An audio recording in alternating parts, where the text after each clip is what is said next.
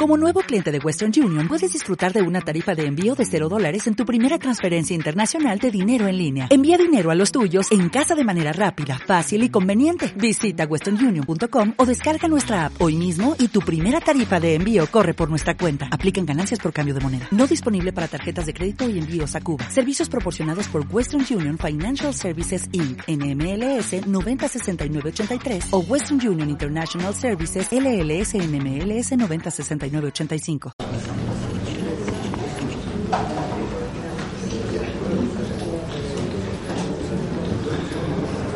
El tema de hoy, Bezat Hashem, September 11, la conferencia es Leishua Bekaro de Baruch Natan Carlos Ben Bahie. Que Kadosh Baruch Hu yatzil oto betoch shear Israel. Amén. Hace 13 años como mañana en la mañana, un suceso histórico en toda la humanidad, donde todos nos dimos cuenta que nadie está asegurado, ni el país más seguro, ni la fuerza humana más poderosa se puede sentir con todo el poder del mundo y Hashem Itbaraj los hace temblar, los hace demostrar que no hay fuerza ni hay poder humano. Decimos en la tefilá en Rosh Hashanah, Oz beyadeja ukbura bimineja, beshimcha nora al kol barata. Oz beyadja, la fuerza en tu mano izquierda, que es la que dirige el mundo, ukbura bimineja. Y con la derecha tú haces los milagros, haces geburá, las cosas fuertes, sobrenaturales. Beshimcha nora al kol barata. Tu nombre se ve tu grandeza y es temeroso, temible al kol barata. Por cualquier cosa que creaste, hasta por un ave, por un insecto, por cualquier creación de Hashem, se ve la grandeza de Hashem Itbaraj. Veshimchan nora al kol barata. Se ve tu nombre tan grande por cualquier creación del mundo. En realidad, quiero añadir una palabra más el día de hoy. Beshimchan oral kol. No nada más sobre las creaciones de Hashem, sino sobre las cosas que Boreolam hizo. Este suceso, hace 13 años, 2001, el 11 de septiembre, dejó una huella muy especial y nuestro deber es de vez en cuando reflexionar. En el momento estábamos todos aturdidos, pero ahora que pasa el tiempo, podemos reflexionar retroactivamente y aprender los mensajes que Hashem nos quiere mandar. De un suceso como este, Beshimchan Nora al Kol Masheasita. Tu nombre es temeroso, es temible delante de todos por lo que tú realmente hiciste. Me preguntan, ¿cómo Hashem permitió que haya pasado esto? Tantos muertos, tantas desgracias. Hashem no lo permitió. Hashem lo hizo. Y está escrito la diestra de Boreolam está extendida para la Hazir Bichubá a la gente.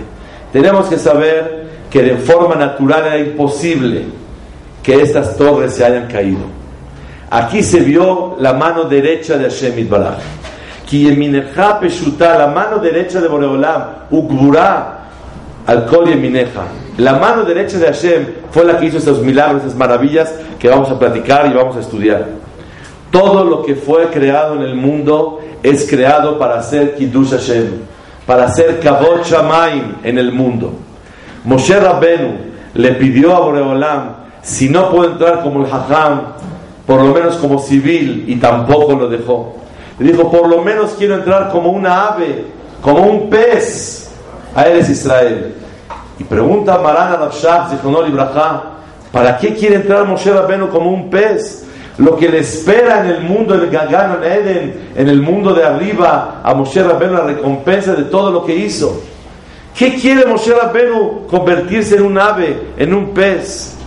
Contesta Rabshah, toda criatura hace Kabot Shamaim en el mundo.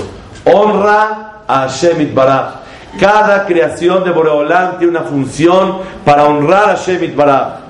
Él prefirió quedarse como un pez, como un ave, y hacer Kiddush Hashem en la vida, y no llegar a recibir toda la recompensa tan grande que iba a recibir en el mundo venidero, en el Gan Eden, en la parte de arriba Moshe Rabbenu. Prefirió Moshe recibir este, esta función y hacer Kiddush Hashem, santificar el nombre de Boreolam. Este suceso, sin duda, como todas las creaciones de Hashem, tienen mensajes y se ve el poder de Hashem y se ve el Kebot Shamayim. Dice la Gemara, en Puranut ba le Israel, en Puranut ba la Olam, ela bishvil Israel. Nunca pasa un suceso, tsunami, Twin Towers, cualquier situación, guerra en, en Enes Israel, que ahí se siente más claro en el mundo, si no es Bishvil Israel. ¿Qué es Bishvil Israel? Por Israel y para Israel. Todo lo que pasa en el mundo es para que Israel aprendamos y reflexionemos de situaciones especiales. Por último, quiero terminar la introducción. Boreolam ha mandado decretos a donde muere mucha más gente que la que pasó en las Twin Towers. Sin embargo, hay veces Boreolam elige hacer un suceso escandaloso. Y con toda la tecnología del mundo, después de las 8.46, donde empezó el primer ataque, y después el segundo a las 9.03 y 9.50 de la mañana, cuando atacaron el Pentágono, que fue el tercero, el mundo se escandalizó. Y Borolam lo quiso hacer escandaloso. ¿Con qué finalidad? Para que podamos aprender y, reflexionar en los mensajes que Borolam nos quiere mandar en este suceso. Besat Hashem, vamos a comenzar a estudiar juntos y le damos la bienvenida a Rabbi Abraham Anillar. En esta ocasión, la clase de los miércoles se agrandó con su presencia. Buenas noches a todos, con permiso Jajam. Sí, el 11 de septiembre marcó algo muy grande en el curso, en el rumbo del mundo. Y cada uno cuando escucha 11 de septiembre se acuerda dónde me agarró. ¿Dónde estaba? ¿Cómo era la noticia? Como dijo el Jajam, el deber de nosotros es siempre ver lo que pasa y buscarle a Dios dentro de lo que pasó. Ver la mano divina dentro de las desgracias y aprender algo para nosotros hoy en día. Quiero comenzar con una profecía. Una profecía del profeta Daniel, lo puedan ver en casa cuando lleguen. Daniel capítulo 8. Introducción, el profeta Daniel vivió entre los dos templos. Él era uno de los niños superdotados que los babilonios se llevaron de Jerusalén para hacer escuela de consejeros financieros, ministros del gobierno babilonio. Cuatro niños judíos se destacaron. Daniel, Hananiah, Mishael y Azariah. Daniel tuvo unas visiones, las cuales escribió en su libro de Daniel. Y unos días, sino horas, después del suceso de las Torres Gemelas, indicaron Jajamín de Israel que la profecía de Daniel, al parecer, apunta a ese hecho. Les quiero leer en breve la profecía para que vean cómo todo ya estaba de alguna forma predestinado y avisado. Dice el, profeta Daniel,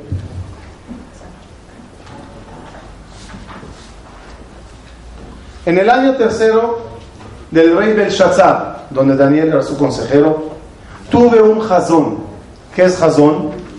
Diferencia entre jazón y nebuá que Jazón se trata de una visión, no un sueño, no un mensaje divino, un Jazón. Como viajar en el tiempo y ver un hecho. Y fui en el Jazón, estuve parado en Shushan Abira, en la cual está ubicada Be'elam a Medina. Me, me, estaba, me, vi en una capital muy grande, en, unas, en un país desconocido para mí. Un país que, obvio, hace 2000, ¿qué? 2500 años que vivió Daniel, creo que todavía no descubrieron América entonces. Bayer Bajazón estaba parado al lado de un gran río. Baesaenai, he alcé mi vista, haciendo la alusión que está viendo algo muy alto, y vi, metafóricamente dice, un carnero con dos cuernos muy grandes.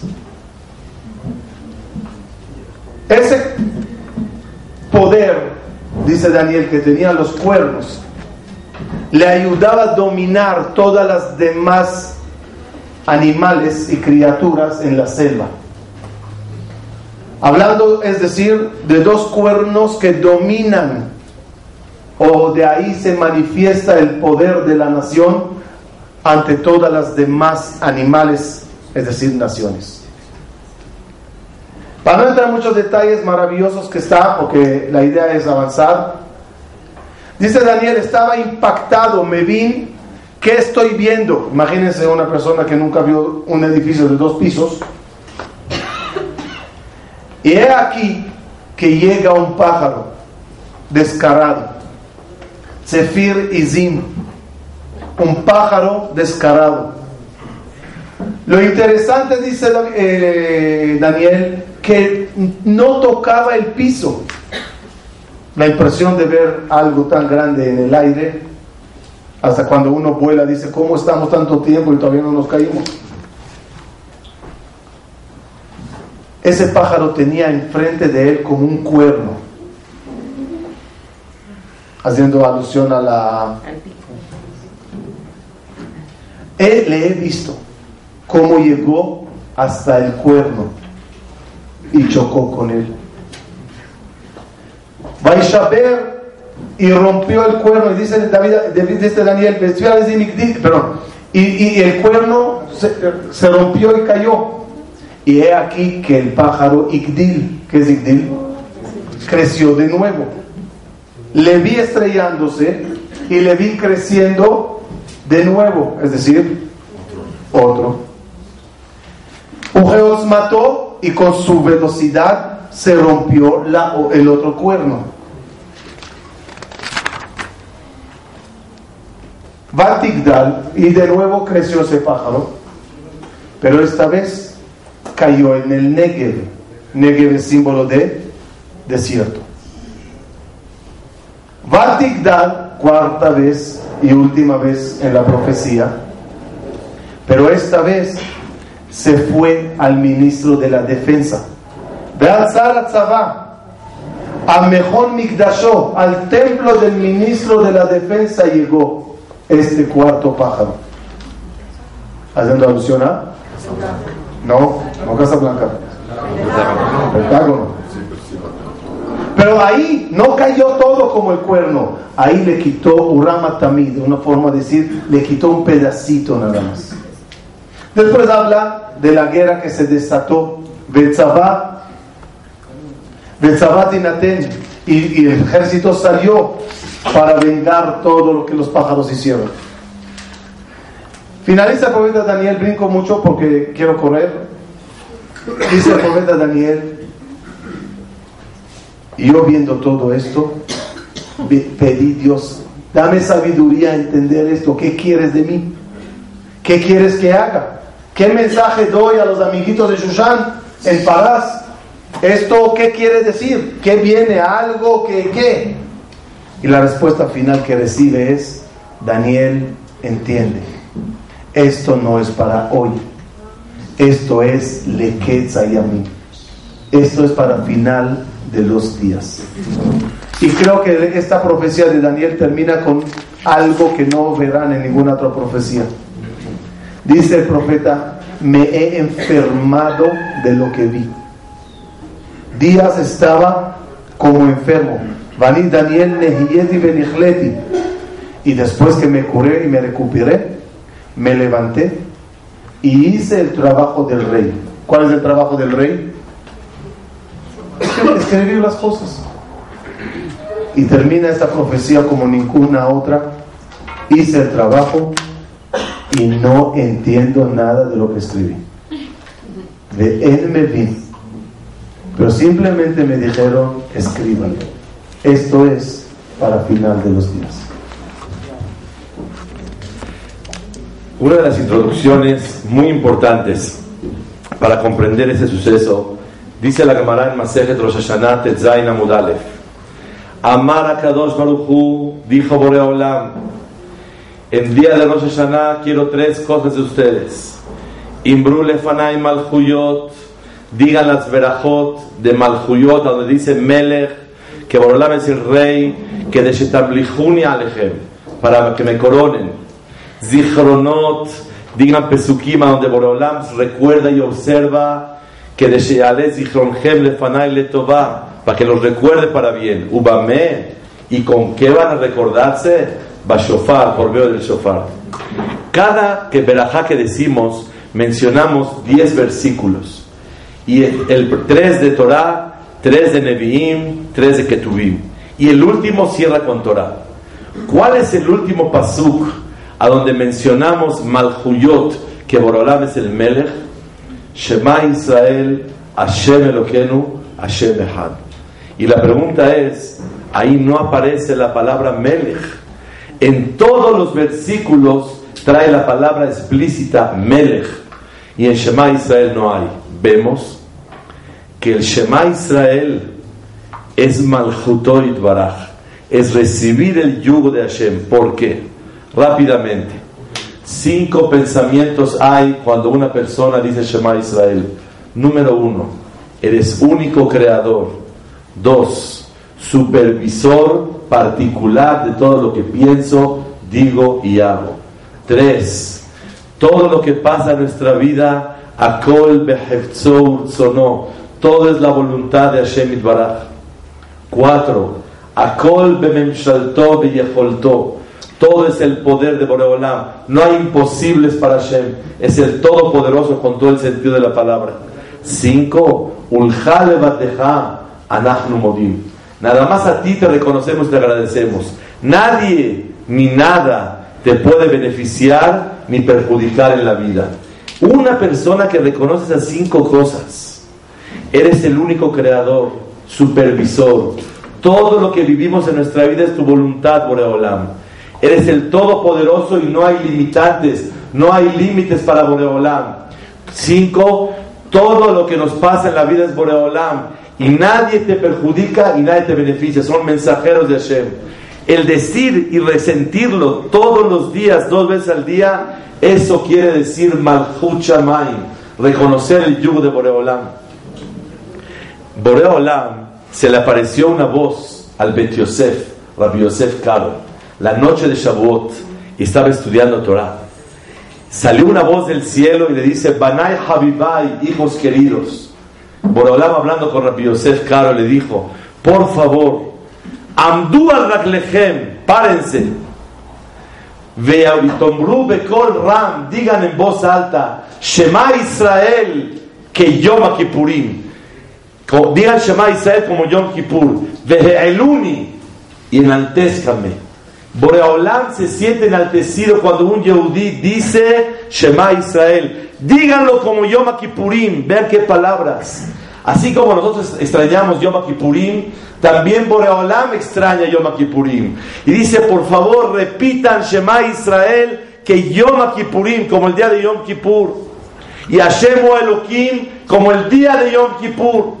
Eso es lo que verdaderamente un Yehudí tiene que saber. Aunque no dice la palabra Melech, pero el decir Shema Israel dice todo. Reconoces que es el único creador, supervisor, todo es su voluntad, es todopoderoso, no hay límites para Boreolam.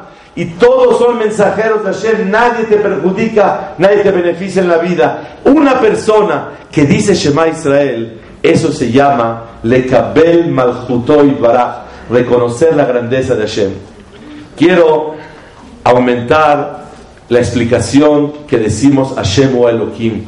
Todo el mundo cerramos los ojos con mucha emoción, con mucha concentración, llorando. Hashem o Elohim. ¿Qué quiere decir Hashem o Elohim? Dios es Dios. ¿Qué dijiste? No dijiste nada. Hashem o Elohim. Yud ke vav es Elohim. Yud ke ke es Elohim. ¿Qué dijiste? Ya sabemos que es Elohim. Entonces, ¿qué es? También Hashem es Elohim. ¿Qué diferencia hay? Hashem quiere decir el nombre del creador y es piadoso. Porque como es el dueño y el creador, cuando uno es dueño de algo lo cuida. Elohim quiere decir el juez y el supervisor. Mashgiach Alenu. Y Elohim quiere decir Dayan, un juez. Ahora vean las explicaciones. Número uno, Hashem Hua Elohim. Boreolam es el que shalit al kol Todas las fuerzas que hay en el mundo, todas son dirigidas por Boreolam. Nadie es independiente. Hashem, Hua Elohim, el creador del mundo, es el que dirige todas las fuerzas. Número dos, Hashem Mashgiach Halakol. Hashem Hua Elohim, Hashem Hua Elohim, el creador es el supervisor. No nada más creó y dejó el mundo abandonado. Él supervisa todo lo que pasa en la vida. Hashem o Elohim, Él supervisa todo.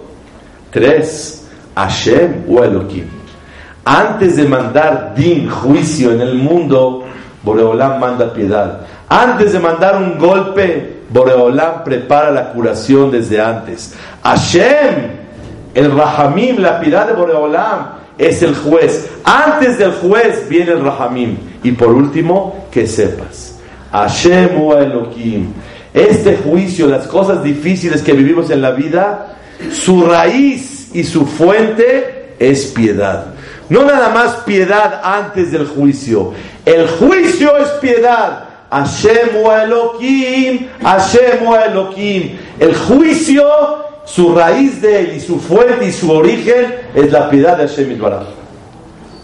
Por lo tanto, una persona cada vez que vea justicia, cada vez que vea Barminan, que Dios nos libre, que siempre sea todo bueno, pero cuando hay Elohim, ¿cuál es tu misión? Buscar a Hashem detrás de Elohim.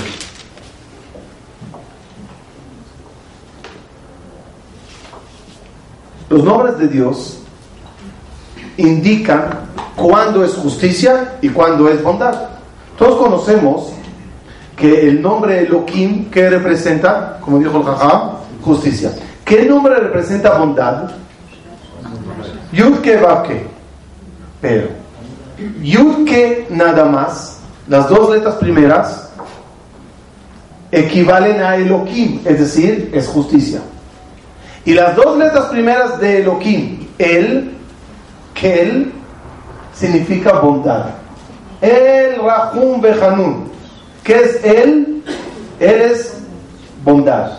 Elohim, justicia. Dice Jajamí algo maravilloso. Observen las palabras que simbolizan justicia divina. ¿Cuáles son? Elohim. La mano izquierda, porque la mano derecha es bondad. La mano izquierda que es justicia. ¿Cómo se dice, izquierda en hebreo? Small. ¿Cómo se llama el ángel acusador el padre de Yetzerara y de el, el jefe de todos ellos. Samechme. ¿Cómo se escribe? Samechme. Alef Lamed.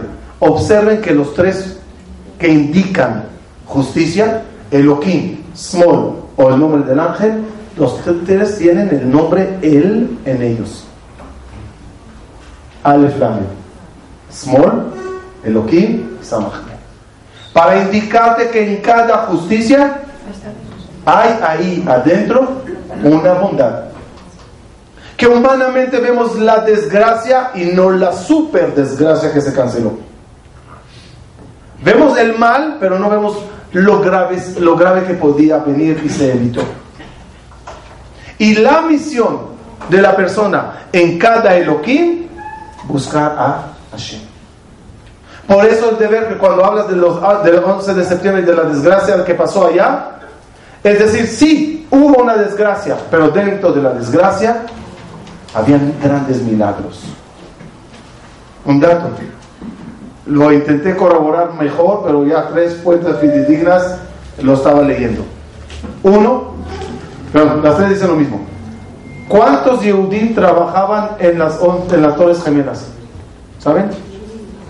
¿Cuántos Yehudim trabajaban allá entre entrar, salir, de, no sé, de traer facturas? No, no sé lo que decían.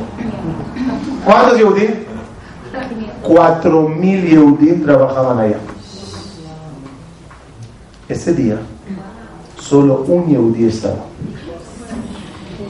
Un Yehudí falleció. Fallecieron los de Atzala que llegaron después para salvar. Pero de los que trabajaban ahí, de cuatro mil, uno. Chequen lo mejor en las tres fuentes que leí que son fidedignas, no, no dijo las cosas exactas, pero digo como está escrito. Tanto es lo raro que muchos opinan que Israel organizó. Y se encargaron en el Knis avisar, no vayan hoy. Porque no hay otra explicación. Y los famosos milagros que demuestran que hay Él detrás de Elohim. Que hay bondad detrás de Él. Que sepan por qué la palabra Elohim es en plural. Barminan, ¿Dios cuánto es? Uno. Tenía que decir Eloca. ¿Por qué dice Elohim? Se presta a una confusión, Barminan. Respuesta. Porque cada vez que Dios se manifiesta duro, detrás hay un, no un Dios, una cualidad de Dios bondadosa. De tal forma que cada golpe hay ahí dos. El Dios duro y el Dios bondadoso detrás. Por eso el Elohim es el problema. Porque nunca viene solo. Nunca hay un golpe solo. Después de reconocer que el mundo está dirigido por Hashem Itbaraj, sabemos, sabemos que los horarios fueron el primer ataque 8.46, el segundo 9.3. Estaba planeado para que los dos sean en el mismo instante. Y así hubiera sido una explosión increíble y, haber tomado a todas las personas para que nadie tome la precaución de retirarse. Resulta ser que uno del primer avión venía un yehudí, se le olvidó su coracha en la sala del, del, aeropuerto. Cerraron el avión y él le dijo, discúlpeme, se me olvidó una cosa, usted no puede bajar, yo me bajo, usted no puede bajar y están peleando casi 18 minutos. Si me bajo, no te bajas. Si me bajo, si te bajas, pero no te subes. No me subo, pero yo me bajo. Se bajó por su coracha y se salvó la vida. ¿Qué quiere decir? ¿La coracha salva vidas? Aquí aprendemos que cuando te toca, aunque te quites, y cuando no te toca, aunque te pongas, y esto quiere decir que la mano de Hashem Itbarak es la que maneja el universo. Y se ve aquí Ashgaha Pratit. Muchas veces no entendemos situaciones que una persona se le olvide la coracha para salvarse la vida. ¿Qué es esto? Akol sono. Todo es la voluntad de Hashem Itbarak no es la coracha que salva, es la voluntad de Hashem que hizo olvidarte la coracha. Y aquí tenemos que entender que todo lo que no sea el libre albedrío, todo lo que no sea la elección del bien o mal, Akol, Akol, Bide Shamaim. Ahora que estamos en víspera de Rosh Hashanah, tenemos que saber que Sheadano Hashem Eloquenu, Sheasholtan Lefaneja, tú manejas el mundo y tú decides. La persona tiene que llenarse de paja. El regalo más grande del mundo, ¿cuál es? Tenerle miedo a Hashem Itbaraj. Ubgen, ten pahdeja Hashem Eloquenu al kol maaseja. Ten, danos un regalo de año nuevo. ¿Cuál regalo?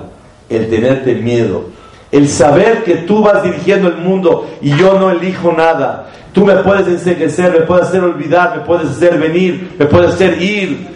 y todo es la voluntad de Hashem Itbaraj. Llegó un Yehudi, un Shaham, a pedir ese de acá, una persona que estaba en las torres muy temprano, 8 de la mañana. Y estaba en los últimos pisos, porque el primer, el primer ataque fue en el piso 80. Y él estaba arriba del piso 80. Y le vino a pedirse de acá. Dijo, ay, ay, ay, se me acabó la chequera. Bueno, come tomorrow, please. Véngase mañana. Después dijo, pero ¿por qué dejo para mañana lo que puedo hacer hoy? Acompáñame, vamos al banco, cambiar, me, me la chequera y te doy tu acá. Bajaron los dos, fueron al banco y se cayó la oficina. Algo parecido ocurrió con un señor que, que cada mañana después de Shahrid leía el Hokle Israel. Los que saben, los que no saben, Hokle Israel es un, un estudio que establecieron, eso creo, que la Arizal lo estableció, que después de la tefila uno lea un poquito de cada, un poco de Humash, un poco de Nevim, un poco de Gemara, un poco de Musar, un poco de Alajá, y es un estudio bueno después del, de, de Shahrid. Uno de los señores llega a, a las torres donde él trabajaba, pero no alcanzó a terminar el Hok en el Knis. Llega a las torres y dice, si subo a la oficina, entre la secretaria y el esto y el otro y el cheque y el esto, no voy a estudiarlo. Se sentó en un banco ahí, ahí afuera, abrió su librito y estaba terminando el Hok cuando ve encima de él un avión estrellándose en las torres, en sus oficinas. Otro, Yudi, tuvo Brit Milá y dijo a todos sus empleados que la mayoría eran Yehudi, el que no viene mañana al Brit, despedido. Ellos creen que les dieron un favor ir al Brit. Y así a Kadosh Baruj con cada uno de esos cuatro mil personas le inventó qué hacer. Como dijo el Jajam, uno ve las cosas y dice, qué casualidad que aprendimos hoy. Melech con él no hay casualidad. Tú lo llamas casualidad. ¿Saben sobre qué hay que agradecer a Dios? Sobre lo, sobre qué es más difícil agradecer a Dios por los milagros que no sabes que te hizo. ¿Cómo no sabes que por demorarte en hacer esta mitzvah aquí se evitó algo saliendo? A todos los que se salvaron en cuenta todos esos milagros, vieron una torres cayéndose, podían decir, me salvé de. Pero cuántas veces no hay esa torre que ves que se cae. Pero tu vida, nuestra vida, estará en peligro. Por demorarse en darse de acá aquí, o hacer aquí, o estudiar aquí, o hacer algún gesto de una mitzvah, se cancelan las cosas. A veces los lo ves al momento. En el Shuk día viernes, un pobre gritando, Tzedakah tatzil la Tzedakah salva de la muerte. Y un Yehudi comprando sus manzanas para Shabbat, le vio en el, en principio del mercado de, de Yuda, dejó las manzanas y fue hasta, él para darle un shekel para Shabbat. Es cuando explotó la bomba en Shuk Yuda debajo de las manzanas. Uno no sabe lo que son las cosas. Y como contó el Jajam, el cheque baja ahorita. Dice el Zohar, antes que Barmina lleguen decretos, Dios manda oportunidad para cancelar. No digas mañana, porque ahorita tiene que llegar el decreto y no sé qué hacer contigo, dice Dios. Necesito un empujoncito, la, la balanza está muy equilibrada. Te voy a mandar un pobre, te voy a mandar una persona que necesita ayuda, te voy a mandar una tzedakah, una mitzvah, un algo. Ayúdame, dice Dios. le Elohim, denle fuerza a Dios para que te pueda ayudar. Por eso dijo Jajamín, mitzvah vale adja, Mitzvah te llegó ahorita, no la dejes para después. Porque después ni del pobre ni de uno está asegurado. Y Dios te le mandó ahora porque ahorita hay que tomar decisión. La salvación te hace entender que más de lo que tú hiciste con Él, Él hizo contigo. Tú a lo mejor le das un cheque, Él te dio la vida. La vida presenta oportunidades. Es de sabios reconocerlas y de afortunados el aprovecharlas. Verdaderamente quiero contarles una historia con el señor Ari Schombrun. El señor Ari Schombrun trabajaba en el piso 103, en la primer torre. El sistema era que subían hasta el piso 78 y luego cambiaban de elevador. El golpe fue en el piso 80. Y él cuando llegó ya había explotado, él venía subiendo y explotó la parte de arriba. Cuando llegó al piso 78 había fuego y se encuentra una señora que trabajaba con él y justo entre paréntesis, es muy importante el paréntesis, no le caía muy bien, le caía muy gorda. ¿Por qué? Porque trabajaba con ellos, era una auditora y era muy pesada su forma de ser. Y trabajaba con ella. La vio que se quemó una quemadura de tercer grado. Decidió empezar a encaminarla rápidamente. Menos de 18 minutos quedan. Ella no sabe cuánto espera. Va bajando, va bajando, va bajando. Y cuando llega, sale al PB, está hacia afuera. Primero bajó al sótano para agarrar el coche. Dijeron, no, no hay sótano, peatonalmente. Se fueron, salió y la llevó a una ambulancia. Y le dijo a ella, por favor, no me dejes. Acompáñame en la ambulancia. Si no sería porque la acompañó, él se hubiera quedado alrededor y le toca la segunda explosión y se va. Como dijo Rabbi Ambram, ¿quién ayudó a quién? Él estaba ayudando a ella a bajar y se estaba salvando la vida. Pero Ari Schombrun, aprendemos de aquí algo muy grande en la vida. Se puso a pensar y volteó cuando se enteraron y vio que cayó el segundo ataque, se le salieron las lágrimas y dijo, yo pensé que te estaba yo ayudando, pero tú me estabas salvando la vida a mí. De aquí aprendemos que lo que hacemos por los demás, Boreolam no te necesita. Boreolam le puede mandar al otro sin que tú intervengas. Pero a ti te dieron la oportunidad de ayudar porque a ti te va a servir esa manera de ayudar. Tenemos que tener clara la escapa de la Torah quiero traerles la reflexión que tuvo Ari Shombrum. Dijo que desde ese entonces sus prioridades, sus prioridades no son las mismas.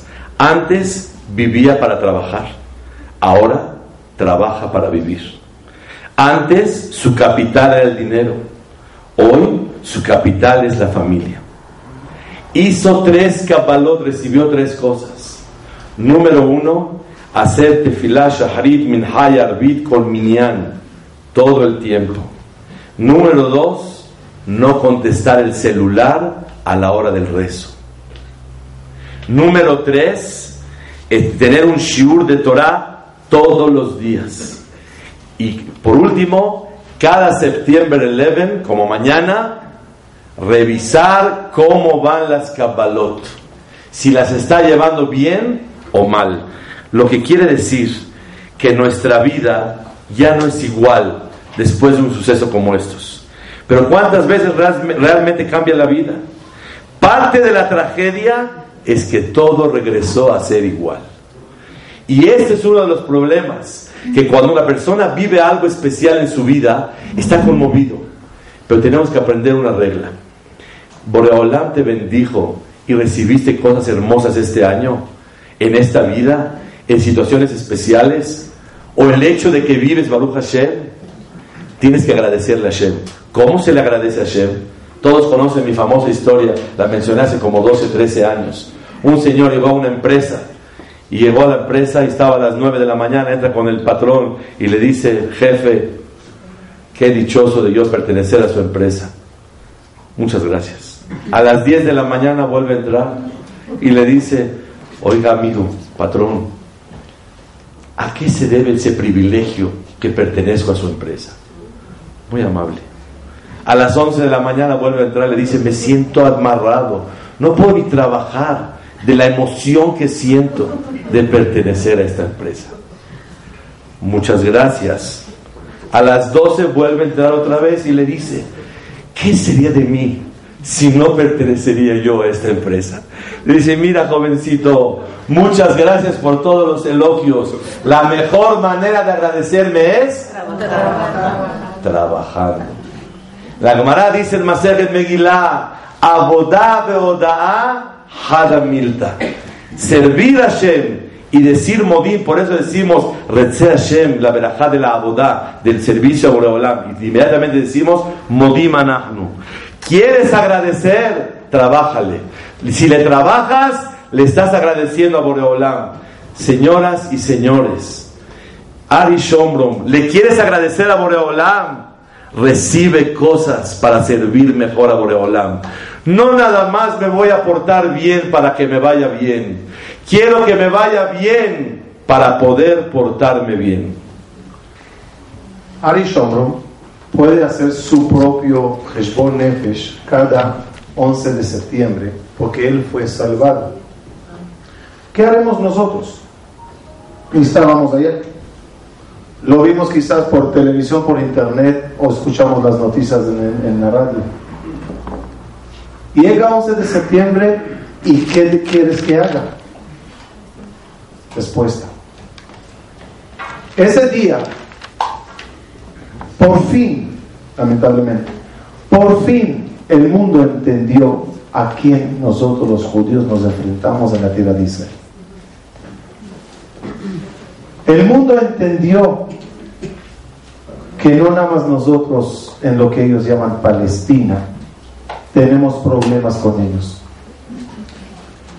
Porque el problema de Israel hoy es el problema del mundo mañana. Y como está escrito en la Torah sobre Ismael, Pere Adam, salvaje humano, y dice el Jafez Jaim, aunque sea abogado, aunque sea profesor, aunque sea doctor, siempre seguirá siendo pereada. 11 de septiembre no se hizo a través de bandidos, se hizo a través de gente muy preparada, pilotos, cultos, universitarios, gente de nivel. Y como dijo el Jafetz siguiendo siendo, siguieron siendo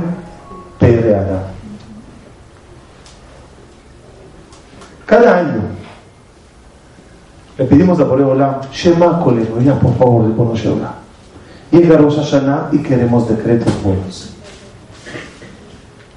Y como decimos la tefilá, Ezo Medina, ¿qué país irá a la guerra? ¿Qué país tendrá paz? Todo se decide en Rosh Hashanah. Y si hay algo que nosotros queremos pedir a Boreolam, más que todo humano en el planeta Tierra, es paz. Paz y tranquilidad. Pero el nombre de él, de ellos, es Ismael. ¿Y ese mí por qué se llama Ismael? Que hará tantos problemas que nos causarán rezar hasta que Ismael. Y cada año le decimos a Boreolam, oh Boreolam, ya recibe esta tefila y cumple este Ishmael y quítanos este problema de encima, tanto a nosotros como al mundo.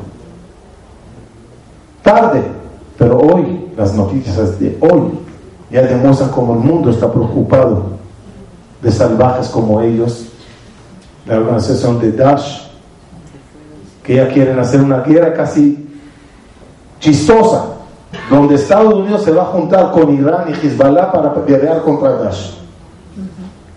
Porque ya entienden a quién se están enfrentando.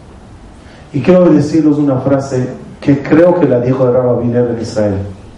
¿Quién al final ganará esta batalla? Venimos los dos del mismo padre Abraham. ¿Quién al final ganará la batalla? Y su, y su frase famosa fue, el que más fuerte grite Allahu Akbar. Dios es el grande. Cuanto más fuerte gritemos nosotros, Dios es grande, Dios será muy grande para nosotros. Mientras sigamos pensando que las soluciones son las armas y las matanzas, nunca Ismael. Nosotros como creyentes tenemos que saber que el único frente que tiene Yehudi es entre él y Dios. Y si ese frente se arregla y esos rezos y plegarias salen del corazón y llegan a Boreolá, él se encargará de arreglar las cosas. ¿Cómo lo hará? Marquen 01800 de Kadesh y recibirán información. Cinco meses antes de las Twin Towers del 11 de septiembre, falleció Erev Pesach Rapinkus, Y de los últimos, los últimos comentarios que dijo, la guerra no es Ismael, el Islam, en contra de la tierra de Israel, sino la guerra es, como dice el Pasuk, Kahna el Binja a tu hijo, te dijo, los dos son mis hijos, Ismael e Isaac. el único los dos son únicos, uno es de Agar, uno es de Sarah. Asherahavta, ahora sí, se llama Isaac. Dijo Rapinkos, dijo no la guerra no es de quién es la tierra. Yo vi un reportaje hace años atrás que me pasaron una película especial que trajeron de Israel de Arahim, donde pudimos ver la declaración de Arafat, el jefe de la OLP, y él dijo claramente, Palestina, Blad como Bladna. Palestina es la tierra de ustedes, no de nosotros. Beshala, Palestina, Bladna. Ahora Palestina es de nosotros. Leshandon el Harami Dizingov. Hace de todos los pecados en Dizingov. Por lo tanto, Palestina, Bladna es de nosotros de momento. Hekel Maktub el Torah. Así está escrito en la Torah. Palestina es de los judíos, no hay discusión pero de momento nos corresponde a nosotros. Quiere decir que claro Israel no es una guerra, dame la tierra, es mía, dame esto, dame Asa, no es eso. Es una guerra en todo el planeta.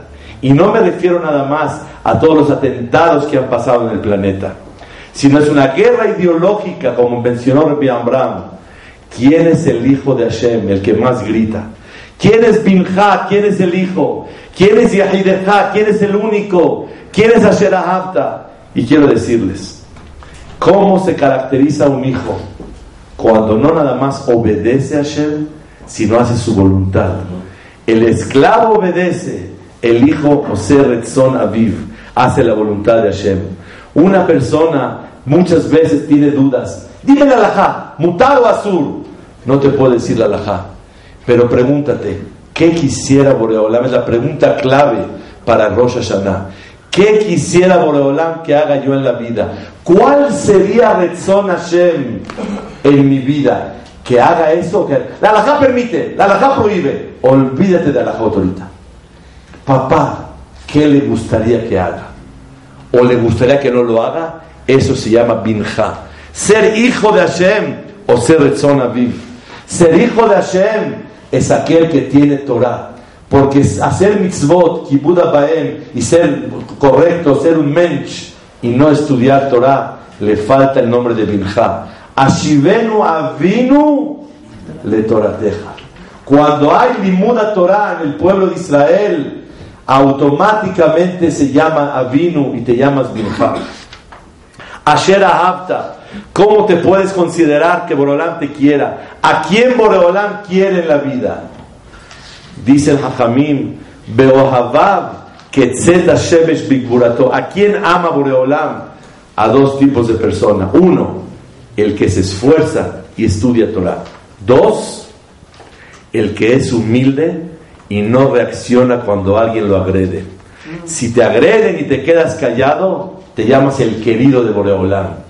¿Por qué? porque tú reconoces que no pones orden en este mundo. El que pone orden es Boreolam.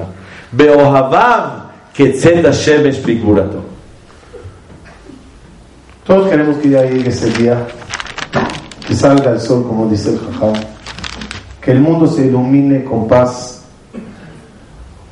Y el mismo profeta Daniel, que con él empezamos hoy la clase, ocurrió con él algo interesante. Aparece también en su libro Daniel. Donde el rey Nebuchadnezzar, o Belshazzar, perdón, intenté verlo rápido, no me acuerdo, tuvo un sueño, le impactó el sueño y se levanta por la mañana todo el aquí con taquicardias. Vamos. Pero no se acuerda del sueño. Agarró a todos sus jartuminos, a todos sus sabios, los dijo, ¿qué soñé? ¿Y cuál es la explicación?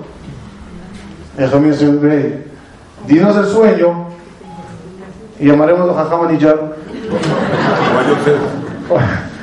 Dile sueño que le diremos que es. Las... No, se enojó el rey, empezó a matarlos. Díganme qué soñé. Hasta que le dijeron, rey, el único que puede, Daniel. Llamaron a Daniel de urgencia y dijo Daniel, usted soñó con una estatua, cabeza de oro, brazos y tórax de plata, estómago de cobre, piernas de fiero y abajo el fiero sigue hasta los pies acompañado de barro. Fiero y barro. Una piedra pequeña cayó del cielo a los pies de la estatua y la tumbó. Y esa piedra engrandeció, iluminó todo el mundo. Dijo el rey, muy bien, me acordé, ese es el sueño. ¿Y qué significa? Le dice, cabeza de oro, el imperio babilonio. Tendrá un fin y llegará el imperio, eh, eh, de Grecia. También ese tendrá un fin. Y llegará el imperio de Roma. ver no. Persa. No, persa. Y después metal, Roma. El gobierno de Roma, el catolicismo, seguirá hasta los pies hasta el final de los días. Pero junto con él habrá barro, que es los ismaelí, los árabes. Hasta el día que baje esa piedrecida del Melech HaMashiach del cielo para poner fin al maldad en el mundo e iluminar el mundo. Nosotros como pueblo no deseamos nada malo a nadie. No queremos venganza, no queremos matanza, no queremos que se liquide la gente, nada. Únicamente queremos que el mundo reconozca a Dios y a su pueblo como pueblo elegido. Y esos días van a llegar, tarde o temprano va a llegar. Daniel dijo toda esa profecía de la estatua desde que estaba en la cabeza de oro, Babilonia, y cómo tuvo razón parte tras parte. Falta la última parte. Y cuando quiera Boreolam, mandará el Mashiach. Pero ¿saben cuándo el rey decreta cosas buenas? Cuando el rey está alegre. Como dice la Torah, y en el día de cumpleaños de Paró, estaba tan feliz que liberó a los prisioneros. ¿Saben cuándo es el cumpleaños de Dios? Rosh Hashanah. ¿Por qué Rosh Hashanah? ¿Por qué Rosh Hashanah? El mundo se creó el 25 de Elul. Sí, pero hasta el día viernes no había quien le llame rey. El día viernes se creó el humano y le dijo, Melech. Y desde ese día acá, Rosh Hashanah es el cumpleaños del rey. ¿Cuál es nuestra misión? Alegrarle al rey. Como dije hoy en la clase abajo, el cumpleañero, su felicidad en el cumpleaños de quién depende? De los demás, no de él que se tome whisky hasta mañana solo, no va a estar alegre, es un cumpleaños, hace falta gente, que alguien traiga regalos, que alguien traiga pastel, que alguien infle globos. La alegría de Melach Malchea Melachim el día de Rosh Hashanah no depende de él, depende de nosotros. Y nosotros podemos hacerle feliz para que ya saque de prisión a este mundo de guerras, a este mundo lleno de odios, a este mundo lleno de enfermedades y matanzas. Nuestra misión es rey alegre en día de Rosh Hashanah. 100 sonidos tocamos el día de Rosh Hashanah. ¿Por qué 100? Dice el tour, porque 100 lágrimas sacó la mamá de Sisera. ¿Quién era Sisera? Un rey, primer ministro, Goy. Y la mamá de él, Goya. Como ella lloró 100 veces, tocamos el shofar 100 veces. ¿Qué tiene que ver que 100 veces toquemos el shofar porque una señora lloró? ¿Y de qué lloró? Fíjense ustedes. Cuando ya habían matado a Sisera, dice el Naví en Sefer Shofetim algo de verdad maravilloso, que ella veía que se tardaba, no llegaba su hijo, el primer ministro, no llega, no llega, no llega, y sacaba lágrimas. ¿Cuántas lágrimas sacó? Cien. Batella Bev, MC, Lloró, la Shon llevaba, Teruáez llevaba, lágrimas, llorar. Cien lágrimas sacó. ¿Y por qué lloró? Porque no llegaba. Pero ella decía, seguramente está ocupado y viene con mujeres al lado de él. Viene con todo el botín que tuvo éxito mi hijo en la guerra. Pero ¿por qué lloraba ella? Si verdaderamente se estaba consolando diciendo, seguramente está repartiendo un gran botín. Vemos que aunque ella se quería consolar, lloró por si tal vez realmente no vivió su hijo. Shofar significa llorarle a Boreolam por si tal vez las cosas no son como nosotros queremos. Y el llorarle a Kadosh Baruchú es la tefilá. ¿Y por qué no lo hablas? ¿Por qué lloras? Porque la boca está sucia de hablar la Shonara y no puede hablar. Pero mi alma cuando llora, el alma sí está limpia. Y ahora el idioma va a ser por medio del alma. Y quiero llorarte, Boreolam. Ese llanto es por si las cosas tal vez no van a ser. Así como una mujer lloró, una Goya, cien lágrimas, por si tal vez las cosas no son como ella quiso.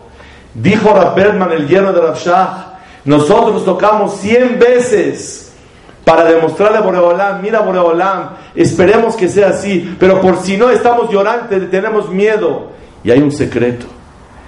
Este miedo viene acompañado de una reflexión. Me apoyo en ti nada más, Boreolam. Me olvido de la fuerza de Cicerá. Me olvido de la fuerza humana. Humana. Estas lágrimas demostraban que no puedo confiar en ser humano.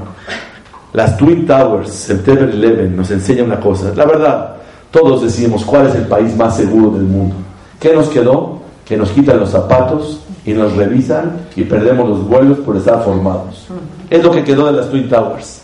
Son las resacas, los residuos de que quedaron. Pero realmente, ¿cuál es el EMET? Todo mundo sentimos que Estados Unidos es wow. Le pegaron no al país wow, en el edificio más wow, wow, wow. ¿Y por qué le pegaron ahí? Y luego en el Pentágono le pegaron. Porque Borolam quiso enseñarnos. Dejen de confiar en las personas. ¿Cómo dice Pasuk? Tercero, mató. Inmediatamente va a fallecer. ¿Qué confías en los seres humanos? Ashre Shekel Yaakov Ezro. Señoras y señores, vamos a quedarnos con algo, no con la molestia de quitar zapatos cada vez que vamos a formarnos, sino cuando te quites los zapatos, aunque no viajes, acuérdate, el mundo está en pánico. Y después no se pueden llevar líquidos por una situación. Y si luego Parmenan, cualquier cosa se les ocurre, ahora no se puede llevar pastillas. Y cada vez otra cosa, ¿eso nos protege, eso nos salva? No. Las lágrimas de esa madre simbolizaron la, doblegación a la fuerza de Dios y no apoyarse en la fuerza humana. Esta tefilá que hacemos por medio del shofar, Boreolam te lloro, shofar estoy llorando. ¿De qué lloro? Lloro de vergüenza de tanto que me has dado. Lloro de vergüenza de que he fallado a Kadosh Baruj Y lloro porque sé que si yo te imploro, me puedes contestar. Este shofar es la manera de dialogar con Hashem Itbaraj. Sí, Como dijo el Rab, no hay que confiar en nadie. Dijo, dijo Dios al profeta Ezequiel, romperé a mis hijos el bastón que se apoyan encima de él. A veces uno se apoya en un bastón, pero papi quiere que te apoyes en él y no en el bastón. ¿Qué hace papá para que dejes el bastón y le abraces a él y te apoyes en él? Rompe el bastón. A veces, como israelí, pensamos, si tenemos Estados Unidos, estamos tranquilos. ¿Para qué molestarle a Dios?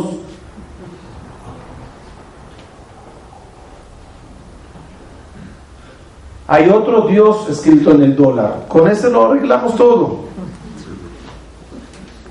Viene Dios y te rompe ese bastón. A veces uno confía que su jefe es el que le da la parnasá. Viene Dios y rompe ese bastón. Y de repente el jefe ya te hace caras, ya quiere despedirte. Y en ese momento que ves que el, el, el, soporte, el apoyo. el apoyo del bastón está tambaleando, automáticamente corres a abrazarle a Dios. Lamentablemente somos como la paloma de Noah, que cuando no encontró dónde aterrizar, regresó a casa. Pero cuando ya encontró Manoach le Ragla, hasta luego Noach con tu arca.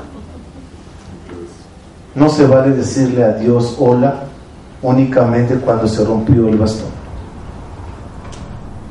La tarea de nosotros el día de Rosh Hashanah nombrar a Kadosh Baruj Melech y saber que todo depende del Melech y no de fulano o mengano.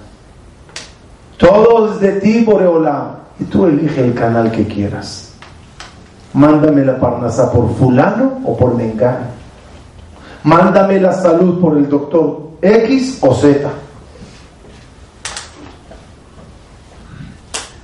Una vez fui a la farmacia en Venezuela con un amigo y le dije, mira, me duele esto, ¿me, das algo? Me dice, mira, ahí está pastilla, ahí está y ahí está. Le dije, ¿cuál es la más barata? Me dice, esta, dámela. Me dice mi amigo, codo. Le dije, no, no es de codo, piensa. Si al final Dios es el que cura, yo nada más tengo que buscar un canal. ¿Para qué pagar un canal caro? Si es la pastilla, buscaré la mejor. Pero si es Dios a través de, ¿qué importa? Así hay que vivir. Todo es de tipo de. Ojalá que Besat Hashem, de mi parte voy cerrando. Este Rosh Hashanah, Dios ya decrete paz, tranquilidad, salud, vida larga a todos. Beyomar, dai letzarotenu. Basta, Dios, por favor, con todo el sufrimiento. Y quiero cerrar con unas palabras no hacia ustedes, sino hacia, sino hacia Dios. Por favor, Boreolam, ¿cuántos años más puedes examinarnos? Examinar nuestra lealtad hacia ti. Pasamos todos los exámenes del mundo. ¿Qué pueblo sigue fiel después de un holocausto? ¿Qué pueblo sigue fiel después de inquisiciones y pogromes? ¿Qué pueblo sigue fiel detrás después de tantas matanzas y persecuciones? Te demostramos lealtad en todo el camino. Por favor, lado. Samejeno Kimot Inital. Haznos alegrar como los días que nos hiciste sufrir. Porque somos un pueblo que te amamos y no nada más cuando nos das regalos. Somos un pueblo que te amamos también cuando nos demuestras tu Elohim. Sabemos siempre verte tu, ver tu bondad detrás de la justicia. Este año que viene, Besat Hashem, Tav, Shin, Ain, Hei, que se lee Tish'e, y decimos en Selijot, Tish'el Filati. Escucha mis plegarias. Ojalá que en este año Tish'e, Akadosh Bajo escuche las tefilot de todo el pueblo de Israel. Y esté el rey alegre. Y Dios, tienes todos los motivos para estar alegre y orgulloso de la clase de pueblo que tienes. Rablevizco me ha dicho, cuando él quería hacer tefilá Shem Baraj, le decía, Rebonosh el Olam, dijiste una sola vez en la Torah, te cabe el shofar, toca el shofar, zichron teruah. Una vez lo dijiste. Y nosotros tocamos no una vez, cien veces cada año.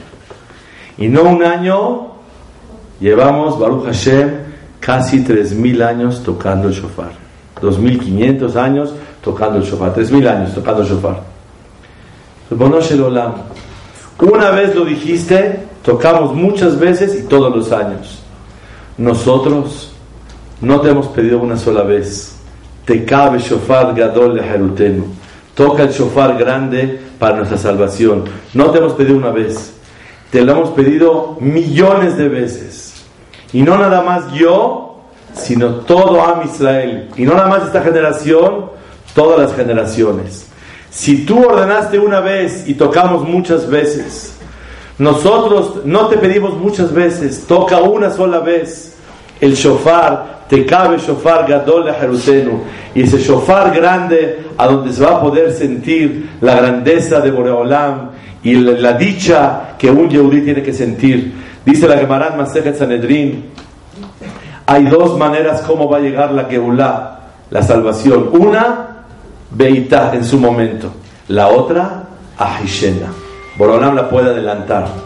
Dice la Gemara, Imzahu, si tienen Zehut, Boreolam la adelanta. ¿Zehut de qué? La Gemara no dice. Los Mefashim dicen otra explicación.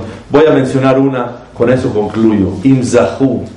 Si te sientes afortunado de ser Yehudí, si te sientes afortunado de ser Ben Torah, si te sientes afortunado de tener Torah, si te sientes afortunada de caminar con Tzniut y vivir con Tzniut, no nada más lo hago porque lo tengo que hacer, me siento afortunada. Si te sientes afortunado de trabajar tus midot, si te sientes afortunada, imzahu, si te sientes que zahita, la que va a llegar pronto, vivirá, ve amenu, amén, ve amén. What if you could have a career where the opportunities are as vast as our nation, where it's not about mission statements, but a shared mission?